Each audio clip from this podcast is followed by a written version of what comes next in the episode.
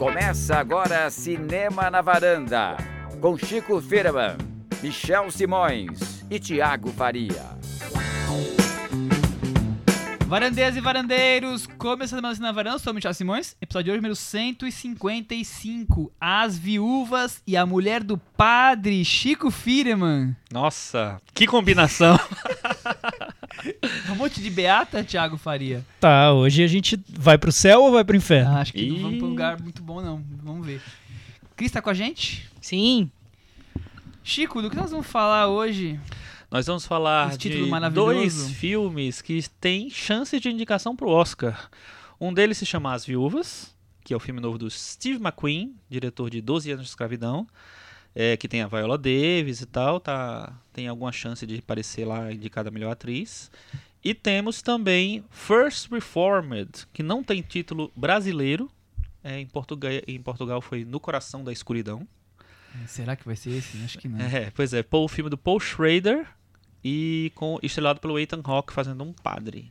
Thiago Faria, Paul Schrader é um amigão de Nicolas Cage, né? Sim, eles são BFFs. Que bom, né? Subiu muito no meu conceito. Então vocês já imaginam que nota o filme do Paul Schrader, amigão do, do Nicolas Cage, vai ter no. O céu é o limite para, Thiago, para né? esse filme hoje. Pra quem não ligou o nome à pessoa, Paul Schrader, roteirista do Taxi Driver, do, do Touro Indomável. Indomável ele tem também uma carreira longa como diretor, mais de 20 só que já, mas... ainda não foi indicado ao Oscar nem de roteiro, apesar nem de ter de escrito Taxi Driver e Touro Indomável. Muito Como você explica isso, né? Michel? Chico vai explicar pra gente daqui a pouco eu no, vou explicar. no boletim do Oscar. Tá é engraçado que eu, eu, eu, só fazendo parênteses, eu vi uma entrevista recente com ele e perguntam isso para ele. Como você é, vê o fato de nunca ter sido indicado a um Oscar de roteiro. Ele fala, ah, Oscar é uma bobagem, não quero saber de Oscar. E ele fala como se estivesse babando pra dentro. É muito esquisito. Então eu recomendo que vocês ouçam babando uma entrevista do. Dentro. Faz uns barulhos esquisitos. Enfim, ele muito tá nem aí pro Oscar. Barulhos tá esquisitos, que sensacional. É, antes do boletim do Oscar, só relembrando nossos varandeiros participarem das nossas redes sociais: Facebook, Twitter, Instagram.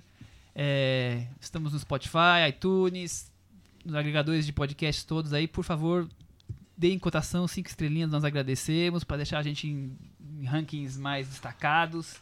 Né, Chico Firman? Exatamente. A gente Deixem comentários. por cima. Deixem comentários. Principalmente no blog, mas em qualquer lugar a gente traz os comentários aqui. Isso, blog cinemanavaranda.com. Manda o WhatsApp pro Michel. WhatsApp. Olha, a gente também tem recebido muito e-mail, então mandem e-mail. Eu vou ler, vamos ler um Gente, muito legal, é. viu? Mandem e-mails, mandem cartas, mandem papel de carta, enfim. É, às vezes as pessoas querem um contato um pouco mais direto, né? Mais íntimo. Não, não querem aparecer nas redes é, sociais. Não querem ficar se, se exibindo, sei lá. Não deixem de falar com a gente que a gente adora saber We love a you. opinião de vocês. Mas antes, tem um, antes de falar dos filmes, tem o boletim do Oscar, né? Boletim do Oscar. E aí, Chico, o que tá acontecendo? Muitas coisas aconteceram essa semana. Eu tenho tanto papel aqui que eu nem sei por onde começar. Mas vou começar pelo outro lado do Atlântico, vou começar pela Inglaterra. Lá saiu essa semana os, os vencedores do British Independent Film Awards. Mas que prêmio é, é esse? O, que é o Spirit deles. Né? É o filme. E sabe quantos prêmios a favorita ganhou? 10. Nossa. Então. Barba, cabelo e bigode. É, total. Ganhou filme, ganhou direção, ganhou atriz, ganhou atriz coadjuvante, ganhou tudo. E vários técnicos. Então, é, é a primeira vez que a, que a favorita ganha, chega com algum destaque na, nas premiações que saíram até agora. Eu imagino que alguns, muitos desses prêmios vão. vão Se repetir no BAFTA, por exemplo. É, no BAFTA eu acho que vai ser o grande filme inglês do ano. Vai disputar e... com Paddington 2? Paddington, não, Paddington 2 foi do ano passado. Ufa. É só nos Estados Unidos que ele foi lançado esse ano, mas o ano passado ele, ele concorreu a, a, a é verdade. O, o, o Hugh Grant também concorreu a ator coadjuvante. É, mas esse eu acho que vai ser o grande filme é, inglês e, e dá um meio que um start para ele. Vamos ver se esse, essa semana saem os indicados ao Globo de Ouro. Vamos ver se ele, o Globo de Ouro abraça também a favorita. É bem capaz de abraçar, né? E os grandes prêmios dos, dos críticos começaram a ser entregues nos Estados Unidos. Essa semana saiu o New York Film Critics Circle, né? Que é que, deu, que Roma ganhou, né? Filme e direção. É, é interessante porque isso aconteceu no, nos prêmios dos críticos de Nova York e no National Board of Review, que também saiu essa semana. É, o Roma é, chegou lá, né, entre os principais, ganhou o melhor filme de direção no New York Film Critics e perdeu o filme estrangeiro para a Guerra Fria, do Pavel Pavlenovsky, E no National Board of Review, ele apareceu no, no top 10 lá, né, de melhores filmes, e não apareceu no, no top 5 de estrangeiros, porque ele- eles entendem que ele subiu de. Promovido. Foi. Subiu de, de andar. Filme estrangeiro é série É, B, é isso. e o Guerra Fria também ganhou nesse, nesse coisa. Então o Guerra Fria também com- dois prêmios é, principais nessa, nesses críticos. E não ganhou. E o Roma não. O Roma ganhou apenas um, só que foi de melhor filme, né? Então é, começou bem a carreira do Roma. Pra gente ter uma ideia, o nosso querido é, Ethan Hawke terminou ganhando o, o prêmio de melhor ator no. Que a gente vai falar do First Reformed hoje, né? Terminou ganhando o prêmio de melhor ator do- dos críticos de Nova York. E o Bradley Cooper ganhou o melhor ator no National Board of Review.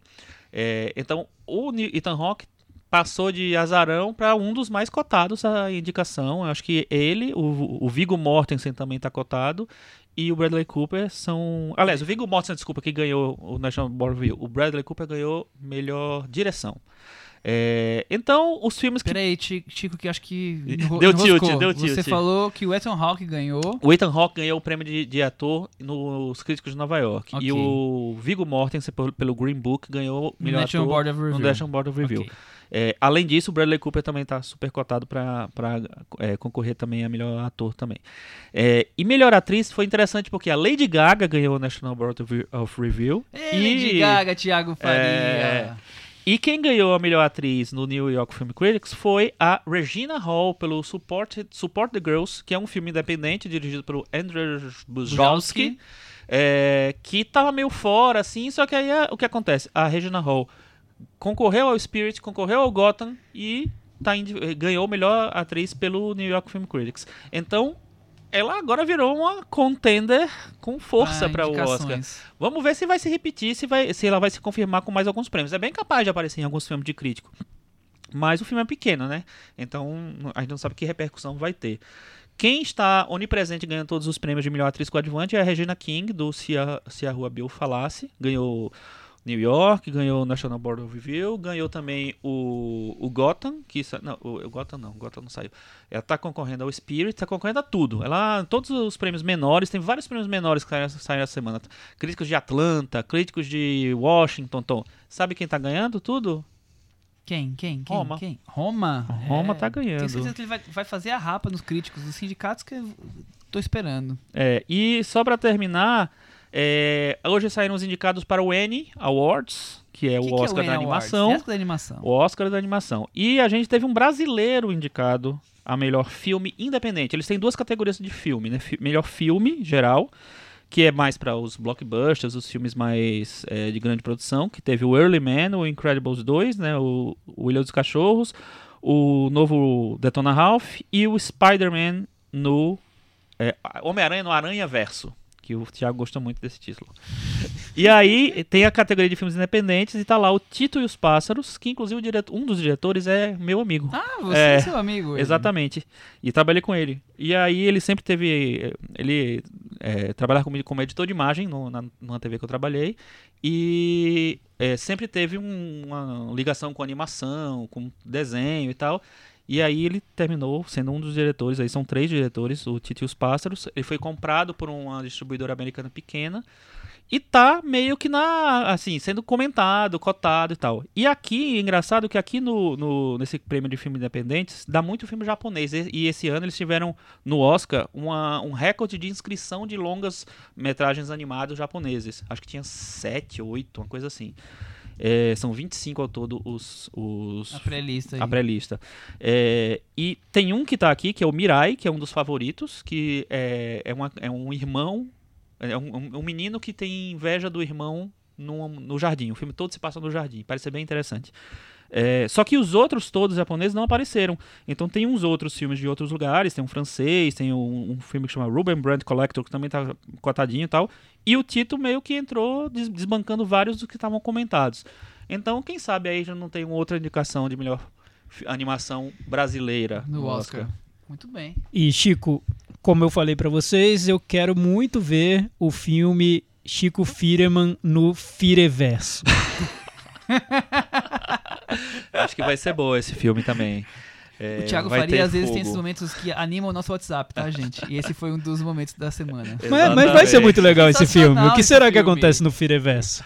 Você Olha, vai- não queira nem saber. subscrever Chico- Chico Firme e suas facetas. É, Mas, só pra terminar, teve também um, um- a- a- o anúncio dos indicados, do dos vencedores, na verdade, do, do prêmio dos documentários que o Critics' Choice inventou faz uns três anos. E quem ganhou é o favorito pra ganhar o Oscar, que eu sei que o Thiago viu Olha, recentemente. Não viu, não? Want to Be My Neighbor? Ah, vi, vi Então, recentemente. é- Gostei do filme, viu, é Chico? bem e, legal e eu o tinha. filme. Eu tava super desconfiado em relação a esse filme, porque é do mesmo diretor que fez o documentário do Orson Welles, que eu achei muito fraco. Morgan, Morgan Neville. Neville. E esse filme, Want to Be My Neighbor, é um É do peru. chuchuzinho, hein? Chuchuzinho. muito bom esse filme. é um- Te faz ficar com um nó na garganta no final. Eu, Acho- eu fiquei acho meio mal até. Porque é, é, É sobre um personagem tão bom, com É um incrível, coração é. tão perfeito, que você termina É. de ver o filme se sentindo até um pouco mal por ser quem você é. viu? É isso. Muito bom. vale a pena ver, vale a pena. Bem legal esse filme. É bem legal mesmo. O Thiago Faria. Diga, Michel. Saiu a lista do Caié do Cinema também hoje, né? ah, verdade, saiu, saiu E o sim. que você achou do, do primeiro filme, do melhor filme do ano? O que que você achou? Eu não sei, eu não vi. Ah, que bom, mas o nosso não. amigo Mas Chico eu vi. Firman Eu sei, tô- viu. Qual o nome do filme? bobagem. O filme chama Os, Gar- é, Os Garotos Selvagens. Passou, inclusive, no Mix Brasil, recentemente. Ah. É, é, e ele... Enfim, o, o diretor chama Bertrand Mandico. Mandico, deve ser. E eu achei ele... Eu nunca tinha visto nada dele. Tem alguns, alguns longas já. É, quem assina o MUBI já teve acesso a alguns filmes dele, porque de vez em quando aparece. aparece. Teve, teve uma amostrinha dele no, no MUBI. É, e eu achei o estilo dele, pri- principalmente nesse filme, muito parecido com o Guy, Ma Guy Madin, o Guy Madin, o Guy Madden. Não sabemos. Eu nunca sei o- falar o, o nome. Por favor, é se vocês ele soubessem, é me, me, me avisem.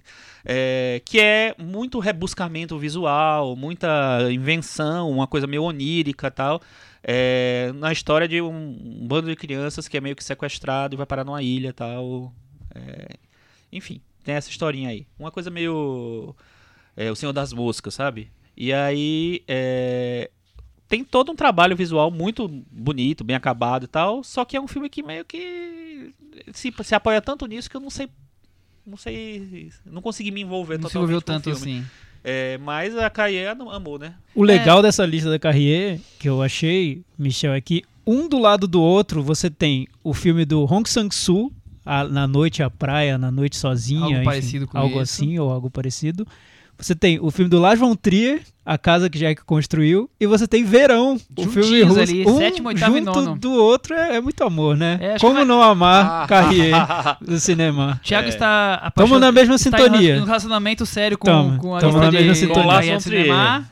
Que É. tristeza. Eu acho que vale comentar, tem quatro, tem quatro filmes menos conhecidos da- dos dez, um deles é o que o Chico acabou de comentar, tem um do Bruno Dumont, é, fora isso, os que o Thiago comentou, tem Paul Thomas Anderson em terceiro e o Burning em quarto, que a gente falou recentemente, e tem o Steven Spielberg com The Post em sexto, demonstrando que a Kai Head Cinema tem muita coerência e nem sempre Muita coerência com o quê? com os anos anteriores, que eles gostam dos mesmos diretores. Eu e o Ah, Thiago sempre teve sim. essa discussão. Não é, eu, sempre o, lá o, o Bruno Dumont é a terceiro ano consecutivo que É, tem um filme no top 10. O, o Spielberg emplaca alguns filmes, O o Paul Spielberg Thomas Anderson, com o Aung San Suu, eles têm essa muita, Lincoln, muita né? coerência. Foi foi- foi eu discuto 10. até, às vezes alguns títulos como The Post, mas Não, eu discuto vários títulos É. assim, mas é a escolha deles, o recorte deles. eu gosto É, de listas por isso, quando tem uma coerência e eles têm uma certa linha editorial e a Carreira do Cinema sempre teve, né? É, não, eu acho que eles mantêm uma, uma unidade mesmo de pensamento, tem, são os que, que eles gostam, né? Mas, Chico, E- nada será igual à lista revelada no Varanda Awards. Aí Varanda sim, Awards. Thiago Faria. Gente, tá chegando o Varanda Awards. Ainda em dezembro, Ainda em aguardem. dezembro, a- revelaremos o dia em breve. Em breve. Em breve.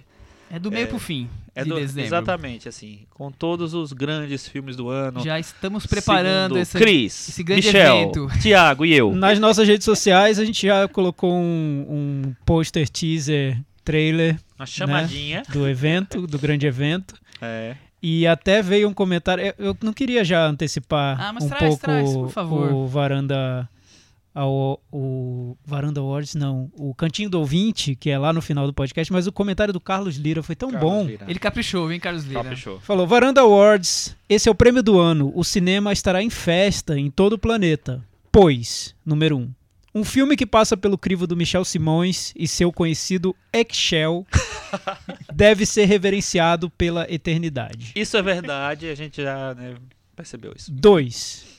Um filme que faz o Thiago não cochilar merece ser referência em todos os guias. Eu não cochilo sempre, eu cochilei no primeiro homem. É porque você- ficou É porque marcado, você né? falou do 2001 também. Que eu cochilei no 2000? Você falou hoje de 2001. Hoje eu você cochilei. f- teve gravar duas vezes. Mas eu porque você brinquei cochilou. por causa Era desse comentário. Você não gravou duas É. vezes, mas você Eu não fico cochilando em todo filme. Pois Então, é. A imagem que eles têm. Eu sou um velhinho Tiago, cochilando. cochilador Não, velhinho, é. faria. É. Tá bom, tudo bem. Eu cochilei no primeiro homem. Foi o único no ano que eu cochilei, tá? Ó. E ainda naquela máquina de lavar. Desgraçado. Número 3. Um filme que desperta no grande Chico Firman o amor deve ser tomado quase como uma obra-prima. E número 4, por último, e não menos importante, um filme que faça a Cris falar sem parar merece todas as honrarias. Olha só. As Já pessoas já falaram que quando você perceberam quando você mais fala que você mais gostou É, do filme. Acho que realmente. já, já A gente notaram nota a que- empolgação. Hoje, então, a Cris vai falar muito. né? Interessante, hein? Interessante. Vamos ver. Bom, vamos entrar nos filmes. Já, já demos essa grande abertura, já colocamos em atualizações o, o boletim do Oscar. Agora, First Reformer, de filme dirigido pelo Paul Schrader. Já demos uma abertura aqui da carreira do Paul Schrader, roteirista de filmes, principalmente do, do Martin Scorsese, ele é famoso, não que ele tenha só roteirizado filmes do Martin Scorsese, né? Taxi Driver, Toro Indomável e A Última Tentação de Cristo. Teve, acho que o Vivendo no Limite também, né? Foi. E ele dirigiu filmes como O Gigolo Americano, Autofocus, A Marca da Pantera, Mishima. Mishima, e os mais recentes, Cães Selvagens, The Canyons. The Canyons, O que, gente. que os varandeiros acham da carreira de roteirista e de diretor de Paul Schrader? Ele sempre foi um outsider. Totalmente. Mesmo quando era cool ser outsider em Hollywood, que nos anos 70. Ele fez parte desse grupo de diretores que ficou muito famoso na época e ganhou muito prestígio, com diretores como o Scorsese, o Coppola, o George Lucas, que foi para mais para o cinema de entretenimento depois. Enfim, essa, essa geração dos anos 70, o, o Paul Schrader habitou ali com Era um nome importante. é, ele, ele era um, um, um nome forte, tanto que ele escreveu o, o Taxi Driver e o Toro Indomável. Depois ele seguiu uma trilha muito independente mesmo, fazendo projetos que muito com a cara dele, muitos incompreendidos em Hollywood e até chegar num ponto da carreira em que ele foi jogado As traças. pro, la- pro escanteio mesmo. Totalmente, né? O que ele diz é que teve um projeto recente dele chamado Dying of the Light, eu acho que você viu, né, Eu Michel? vi. Com o Nicolas Cage que o- eles Ah, chegaram a. Você não viu? Eu não vi. Que É, que não é vi, isso? Não é legal. Quem é o fã do Nicolas Cage aqui? Não, aí eu acho que. que, teve que foi, que disso foi o, o filme foi tirado dele. Eu Ele, ele eu não sou conseguiu. de filmes do Schrader que caiu no Netflix É, tranquilamente. pois é, né? é isso.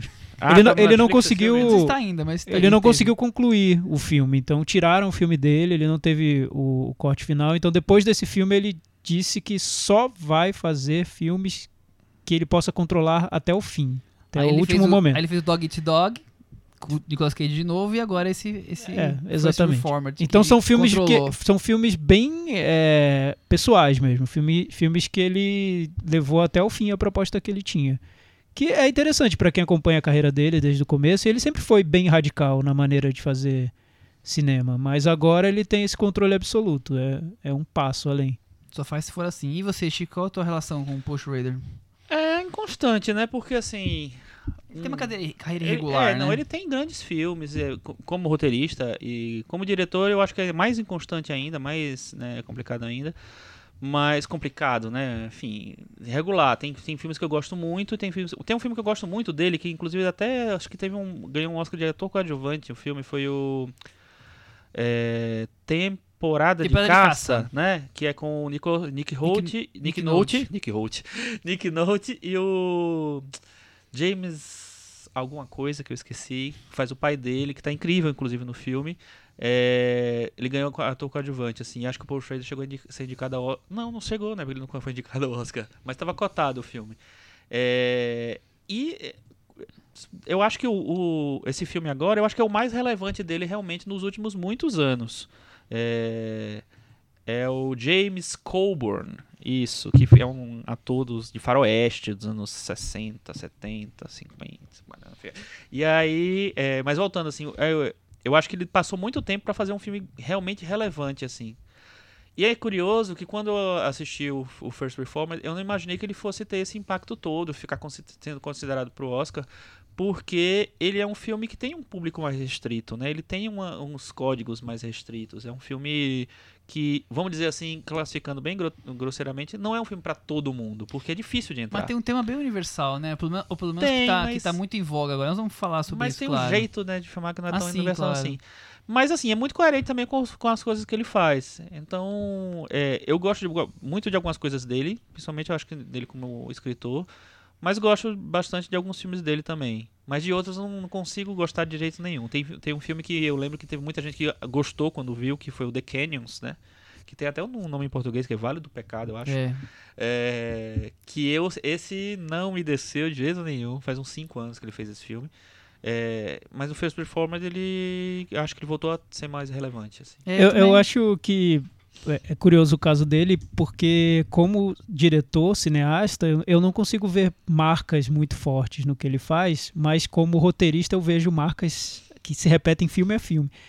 E é interessante porque ele fala que, que tem uma ligação entre os filmes dele, como se fosse um mesmo personagem com, revelando várias facetas filme a filme. Então, o personagem do como se o personagem do Taxi Driver re- revelasse uma outra faceta no Toro Indomável, que revelasse uma outra faceta num filme como Hardcore, sobre o mundo do sexo, e que revelasse também agora no First Reformed. No First Reformed ele diz que a sensação é desespero, mas é tem uma linha narrativa nos roteiros que ele faz que pra mim tá bem claro. Eu, eu consigo identificar o que é um roteiro do Paul Schrader. O que é um filme dirigido pelo Paul Schrader, já não tanto. Eu não vejo um diretor muito marcante na maneira como o filme. Acho que ele se transforma muito de projeto a projeto. O, o First Reformed é de um jeito, The Canyons é bem diferente na maneira como ele dirige, mas o espírito dos filmes tem algo ali que é muito parecido. É isso que eu ia Ele é um falar. diretor sempre Tem muito um- direto tem na o mesmo maneira. olho ali. É, eu, eu- o que eu no- noto é que ele é um diretor, ele, é- ele é um autor muito direto na- no que ele quer falar. Quando ele quer atacar Hollywood, que é o caso do The Canyons, ele vai frontalmente, não tem sutileza, ele vai e ataca. peito, é. É, e nesse no First Reformed também, tudo que ele quer falar no filme, ele fala de um jeito muito claro, muito direto. Tem, tem muita. De um jeito muito verdadeiro, eu acho. Não, não tem meio tom ali. Ele vai ao, ao cerne do, do, do, que, do assunto que ele quer falar. Talvez essa seja a marca É, eu dele. também acho que é por aí. Eu também tenho mais dificuldades com os filmes que ele dirige do que com os roteiros dele. Acho os roteiros bem mais interessantes. As direções acho discutíveis, digamos assim. O ritmo, o, o produto final que ele entrega. Nem sempre são filmes. Os últimos três antes do First Reformer eu acho pouco animadores, que são o The Canyons, o Dying of the Light e o Cães Selvagens. Eu, não, não são filmes que me empolgam. Já os mais antigos um pouco, um pouco mais. É, antes de falar do filme, eu queria só trazer mais uma coisa que tem a ver com o que nós estamos falando de Paul Schrader, da figura que ele é. Ele deu, fez duas sentenças que eu quis trazer pra cá nas entrevistas. Não são os filmes que estão piores, é o público. O público atual é ocupado pela falta de filmes sérios. É isso, Thiago Faria. É, então, é, é isso. É, é muito o temperamento de dele. É, eu vejo ele falando isso. Porque o que eu noto no Paul Schrader é que ele é um diretor muito das, das antigas. Ele é de uma outra época do, do cinema americano. Ele é dos anos 70. Exato. É como se você pegasse esse diretor dos anos 70 e transplantasse para o momento de hoje sem, sem, sem atualizá-lo. Entendeu? Ele mantém esse espírito daquela época, de um outsider com, com a cabeça de um diretor dos anos 70 mesmo. E talvez por isso uma parte grande da crítica tenha abraçado tanto o First Reformed, porque ele traz uma, um tom incisivo, é, radical mesmo, direto, verdadeiro, genuíno, que é difícil encontrar em filmes, em muitos filmes mais recentes. É, ele, E tem também uma ruptura do que do estilo pouco do estilo dele. Se É. é. dá pra falar que tem um É. estilo, assim, ele tem um pouco de diferença, nós vamos falar. É, é, tem uma maneira de filmar que é diferente, É, mas eu isso. acho que esse tom dele, do Paul Schrader, sem filtros, direto ao ponto, se mantém. Ah, sem e dúvida. talvez isso agrade a tanta Até gente. mais do, do- que. É, e eu acho que mais do que isso também tem uma, uma manutenção de ser um certo universo meio. meio. Como é que eu posso dizer? É, um sub-universo ali, uma coisa muito específica e muito. é, sei lá. um- Mas é- ele tá saindo do underground com, esse- com esses temas, né? Mas eu não acho que ele tá, desse filme ele sai do underground. Ele- a repercussão do filme talvez tenha, tenha tirado o filme do underground, mas assim, em tanto é que depois a gente vai falar aqui, é um filme que foi, que foi é, lançado lá fora, saiu né, em festivais e tudo em 2017, que só que ninguém ligou pro filme, né? Passou E só agora, quando ele ganha lançamento é, nos Estados Unidos, ele Não, res- e- ele lançou isso faz muito tempo. É, não, exatamente. Tá em, Blu-ray faz muitos e muitos meses. É, fora. mas assim, ma- mas mesmo quando foi lançado, aí ele começou realmente a ser mais notado. O filme até então não tinha repercussão nenhuma, né? E aí é, é curioso, eu acho, como é, é um universo talvez que seja tão pequeno, pequeno no sentido de tão ter um alcance muito das redondezas dele, vai que as pessoas meio que meio que ignoram assim um pouco. E eu acho que isso aconteceu com vários filmes dele. As pessoas meio que ignoraram, disseram: "Ah, beleza, isso daqui eu não vou considerar não, que, enfim". E aí o First Reformed ele faz um negócio muito louco, porque ele, ele faz um filme que eu acho que tem os moldes dos filmes dele independentes. É, tem uma temática que, é que sai um pouco disso, realmente dialoga com, a- com discussões atuais, tudo bem. Mas no primeiro momento isso não aconteceu. Ele não aconteceu o filme, só que de repente ele acontece. Então, que mistério é esse? Que mistério é esse? Vamos descobrir falando do filme que estreou em Veneza em ano 2017, como o Chico acabou de comentar. Não ganhou nenhum prêmio e a sinopse é: O reverendo de uma pequena igreja, Ethan Hawke, enquanto trabalha nos preparativos da festa de 250 anos de sua congregação, Amanda, não, não. Não tem Amanda nenhuma aqui. Enfeita o desafio de apaziguar a crise psicológica de um ambientalista radical. O marido da Amanda Seyfried. Quando descobre que sua esposa Amanda Seyfried. está grávida. A Amanda Seyfried faz três papéis, Thiago Maria. Ela faz o papel da congregação, da mulher do personagem e dela própria. E do, ela e do tá, próprio Você- personagem, Você percebeu né? que o Chico gostou da, da Amanda Seyfried, né? Ele vai elogiar ela e vai aqui É. tentando placar no Oscar, mas vamos, Eu não, vamos tô falar enten- não sei porque vocês estão revelando spoiler do que eu vou falar. Não entendi isso. E aí, Thiago Faria? Então, isso que eu vou pegar do ponto que o Chico largou, é, eu acho que é um filme totalmente Paul Schrader.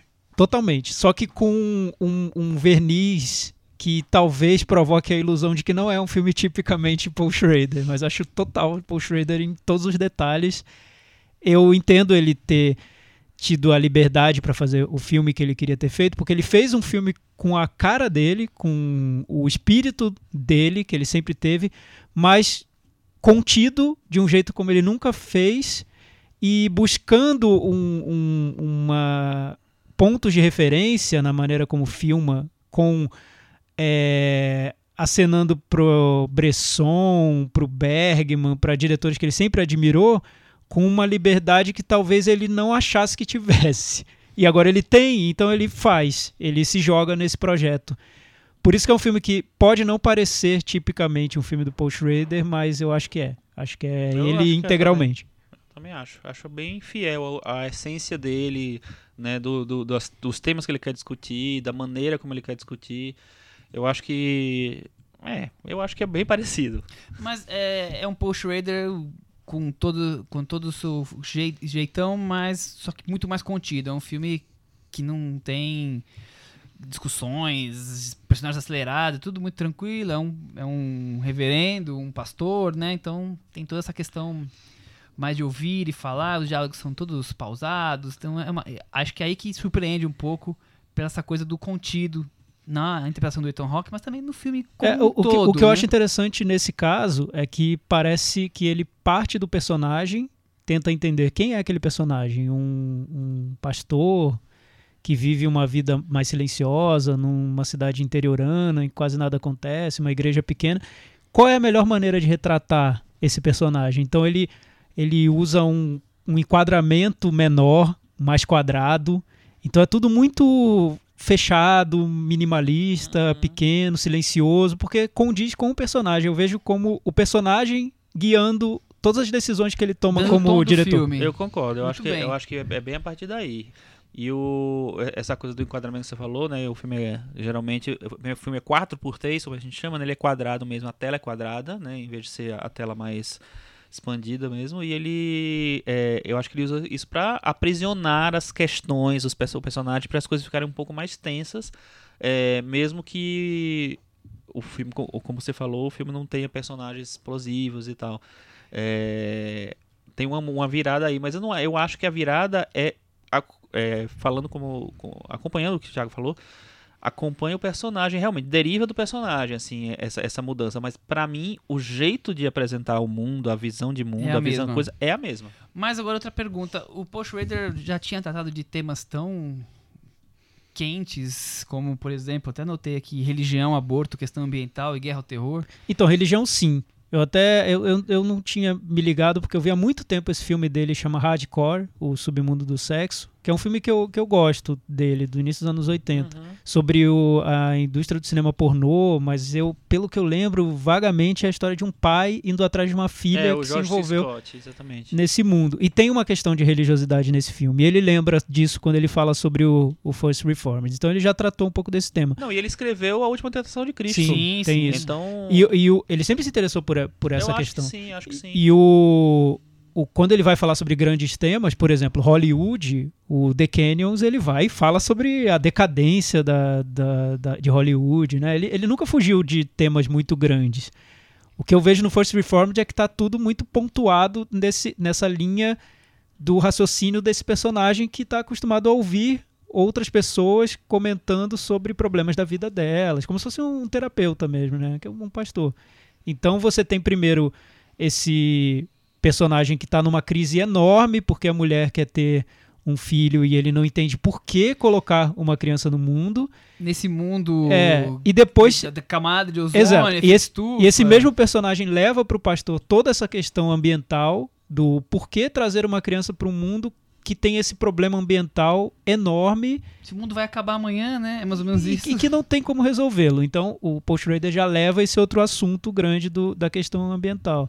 E eu acho também, só completando o que você falou, eu acho que ah, os dramas, as discussões que esse segundo personagem, né, que é o marido da Amanda Seyfried, é, gera e traz para o personagem, meio que preenchem um pouco dos vazios nas discussões que ele começa a lançar, porque o filme começa com ele escrevendo num diário, ele fazendo um diário e começando a, a sei lá, falar, pensar sobre o mundo, sobre a vida, sobre Deus, sobre o que é aquilo. E, é, mas a, no começo do filme me parece que as, as discussões são muito etéreas, as, as coisas não estão ainda muito, muito focadas.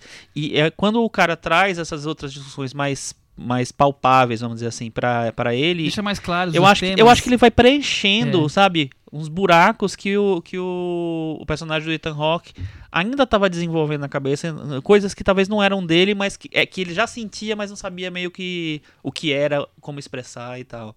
Então eu acho que tem um, um encontro ali de, de coisas.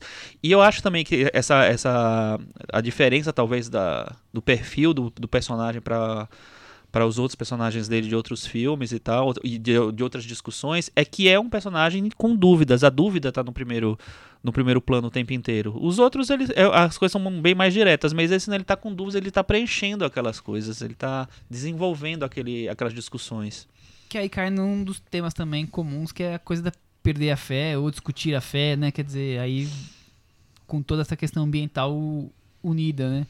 Mas ele vai além, ele vai. Ele eu acho que uma das coisas interessantes do filme é isso. Ele traz vários temas, mas ele, ele distribui bem esses temas. Porque a gente está acostumado a ver filmes com um monte de tema e depois se perde no meio de todos eles. Ele vai até, inclusive, na questão da corrupção industrial, na relação. É, ricos e igreja, uhum. quer dizer, ele, ele vai trazendo todos os temas. Jogos e, de poder, né? É, jogos de poder. Ele vai amarrando tudo isso numa história relativamente simples, dentro de um universo de medos de personagens. É, o que, eu, o que eu noto no filme é que você tem um personagem de, que tem muita fé, mas ao mesmo tempo ele percebe que todos esses mecanismos que foram criados no mundo para representar essa fé estão corrompidos de alguma Exatamente. maneira. Então você tem a corrupção por todos os lados e ele já não consegue expressar essa fé de uma maneira pura. E ele está buscando qual seria a maneira de, de que isso fosse, seja de representar essa fé nos dias de hoje. Acho que é mais ou menos isso. Boa, boa, boa, Uma boa nova forma de oração, como o É, próprio como ele fala. diz. Exato. É, mas é, é- é interessante porque o, é, é- eu, eu, eu gosto disso, de como o filme começa com a dúvida e, e a, a dúvida vai sendo preenchida aos poucos, as coisas vão, sabe,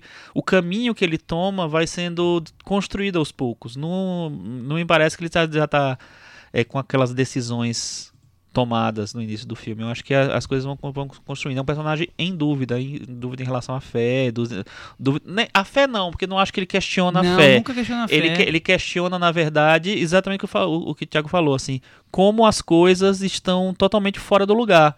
E, é, e como, é, tipo assim, um raio de, de sol do- de, de Deus está chegando na Terra, só que não está chegando de verdade, porque está sendo desviado por várias coisas que estão saindo do, da, de sua função original, que seria meio que espalhar aquela luminosidade divina. Gostaram? Bonito, bem. Chico. Gostei. Achei muito bom. E, e aí, sem nenhum spoiler, claro, mas tem um, tem um momento de virada na história. E o personagem se torna um Travis do Taxi Driver religioso de alguma forma, né? Você já, você já deu esse salto? É, eu achei também. Você tem mais temas pra debater em cima disso? Eu achei que já tinha. Pra mim, o filme é sobre isso. Sobre uma pessoa que tá lá se reprimindo desde a, que- uma pessoa que vive um luto, então a partir daí ela, ela se sente culpada, então ela passa a se reprimir completamente tudo que ela que ela pensa, que ela deseja e tal, e aí o filme vai pra assim dois, três momentos de catarse, eu acho assim. Não podemos dar spoiler, então temos Eu acho que curioso essa segurar. Você Pra mim é uma, é uma, é uma, é uma, sei lá, tem muitos elementos, muita crítica, mas pra mim é, é um remix de Um Dia de Fúria, só que o Dia de Fúria é o filme inteiro, né? A Fúria. Taxi. Driver. É, é, o próprio Taxi Driver, é, o, o- te- teve um episódio aqui recente em São Paulo do Sushi Man que atirou fa começou a tirar Ah, faca nos clientes. Seria um filme do Paul que Schrader. ficou louco e tal, e aí a polícia teve que deter. É isso, é um, Seria, tipo, seria. um burnout maluco e tal. E aí, sem querer dar spoiler, mas já dando, um dos meus trechos favoritos é quando, é quando o filme vira um fundo de videokê com aquela, né, maravilhoso, com aquela coisa meio, meio fundo de chroma key. Mas Eu achei muito bom, assim. Eu falei, nossa, agora vai, agora vai. Eu achei muito bom. Mas é curioso essa, essa leitura sua. Porque eu entendi bem, é um personagem que tá meio camuflando os seus próprios problemas e aí alguma coisa. É, não, eu, eu sinto redesperta, isso, é né? Ele, isso? logo de cara ele já fala assim, ó, eu tenho, eu carrego uma culpa na minha vida, então eu eu tô aqui segurando, segurando o chunk, segurando a onda, que é pra vocês não falarem que eu tenho mais culpa no cartório além dessa, que eu já carrego pra mim. E aí ele vai guardando, vai guardando, vai acumulando um monte de coisa que ele se indigna, que ele acha que não tá certo, que é aquilo e tal, mas como ele tem aquele sentimento de culpa, que ele não pode nem paquerar a menina lá, então ele fica lá segurando, segurando, reprimindo, reprimindo, até que Destrava. até que destrava uma hora, não dá, não dá pra você ficar segurando a vida inteira, né? Então, Mas, Cris, então você acha que é muito mais um filme sobre um drama pessoal do que é um filme sobre questões religiosas, ambientais, etc. então eu, eu acho que ele, ele tenta agregar todos esses elementos, mas que é, mas para mim, sei lá, se é porque eu, eu sempre acho que quando o filme é do Ethan Hawke, o filme é sobre Ethan Hawke, né, né, desde o Richard Linklater da vida. É sobre a maturidade, fals- frágil maturidade do Ethan Hawke.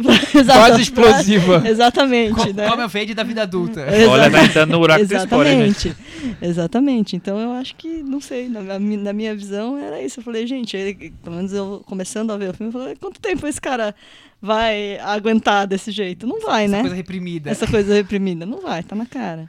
Tiago, tem referência explícita ao Bergman? Tem o, o Luz de Inverno, que é um filme que eu adoro, que também lida com essa questão da perda da fé.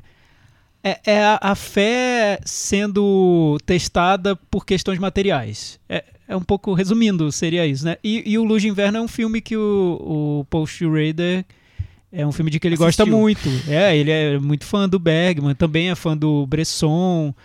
Enfim, Caldréia. é, são, são essas, é esse universo que ele vai buscar para compor o filme. Mas isso, esse arco que a Cris comentou, é tão tipicamente Schrader Post Raider que parece que o, o filme tem um imã puxando tudo pra lá, Pra pro ele. Post Aham. Raider. E, e, e acaba que ele, o filme vai se transformando no que é Não, mas eu acho isso- tipicamente essa, essa trajetória do. do Eu acho isso muito bom, porque é, é um autor desenvolvendo sim. O, seu, o seu estilo. É, essa, essa trajetória do homem, do homem à beira do, do abismo, limite, né? Que ele fez no roteiro do Vivendo no Limite, do, do Scorsese, fez no Taxi Driver, etc. E ele faz bem. Até É. no Pantera Negra, que é aquela coisa da. É, o- o- Animal, o- a- sexual. a única decepção- Marca da Pantera. A única Pantera, decepção Marca que eu tenho em relação ao filme é que é essa transformação que eu sempre achei que o Paul Schrader fez muito bem. Nesse filme eu não acho que ele faça tão bem. Isso me deixou frustrado mesmo, Uhum. porque Mas eu queria ter seria- visto a transformação Não seria do porque personagem. o, o- os filmes todos que você citou aí são, são mais filmes de que- dele como roteirista só. É, é, não talvez ele não tenha porque essa o- habilidade. A gente É, cai não, no começo sério. da conversa. É, Pode porque ser, talvez. Eu acho que tem a ver, sim. Eu acho que, que talvez eu, ele funcione melhor com um- uma outra pessoa. Não necessariamente que o, um diretor seja melhor do que ele, mas assim, talvez ele funcione melhor é, para o filme num conjunto, assim, quando ele trabalha em equipe, vamos dizer assim.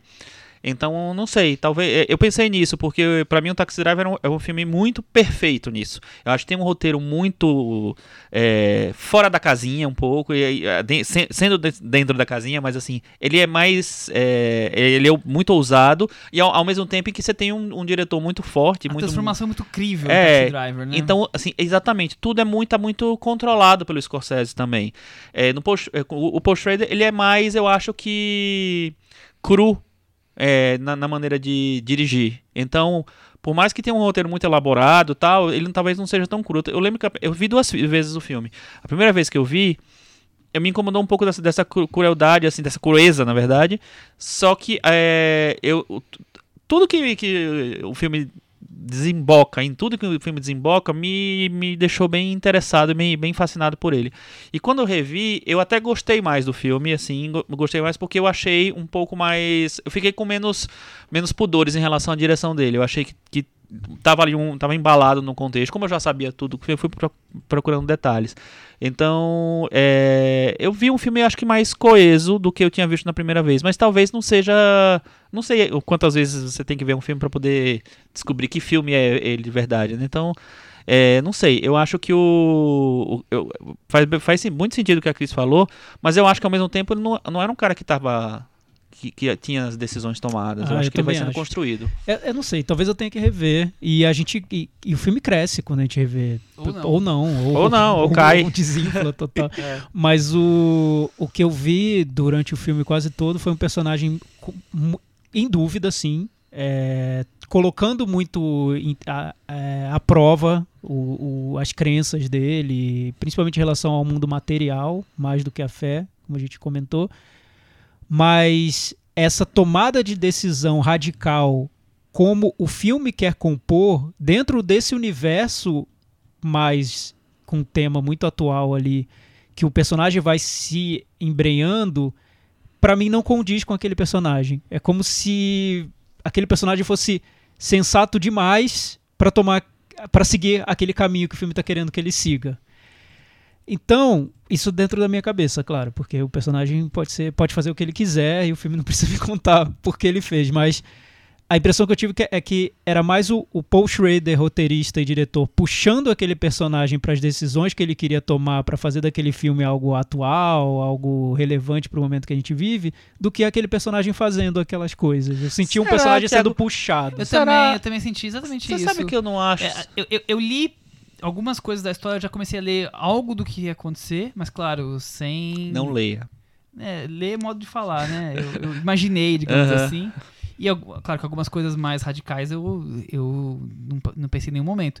Mas alguns pontos eu falei, não, acho que vai acontecer isso, isso. Ah, realmente, ó, esse caminho tá mostrando que. Então, aquela coisa que a Cris falou da, da trava, sabe? Tinha algo travando que tinha escondido algumas características do personagem que estavam meio contidas demais por ter se tornado um religioso. Mas que essa transformação final eu achei que não, não casou tão bem quanto com o Taxi Driver. Quer dizer, ele não conseguiu transpor, me vender toda essa transformação de um personagem ali, não só com os motivos, mas como a coisa transcorreu mesmo. Eu achei que ficou meio É, então. Post Raider se impondo É é um- demais, é um a mom- marginalização. É um momento ame ou deixe, né? Sim, Pega ou la- pegar ou largar. Ou você aceita aquilo no- na trama ou você vai Você achar abraça um se pouco absurdo, ou né? não, é isso. É. Eu acho que vocês estão muito crentes na sanidade das pessoas. Eu já tô achando que tá todo mundo louco. Eu comecei o filme já falando, isso aí vai ficar, isso aí vai pirar. Eu não consegui, é, eu não consegui dar. ver a loucura Eu- dele. Porque eu, Nossa, eu lembro, você eu lembro pirar, do... Isso aí não tem como. A Cris já, já achou que o cara era... tá- tá- Enfim, Aqui mas... teve uma visão que a gente não tem. É que, é que eu lembro do, do Taxi Driver, tem, tem sutilezas ali no filme. Eu já, já vi várias vezes, então você vai sacando essas sutilezas que tem no roteiro.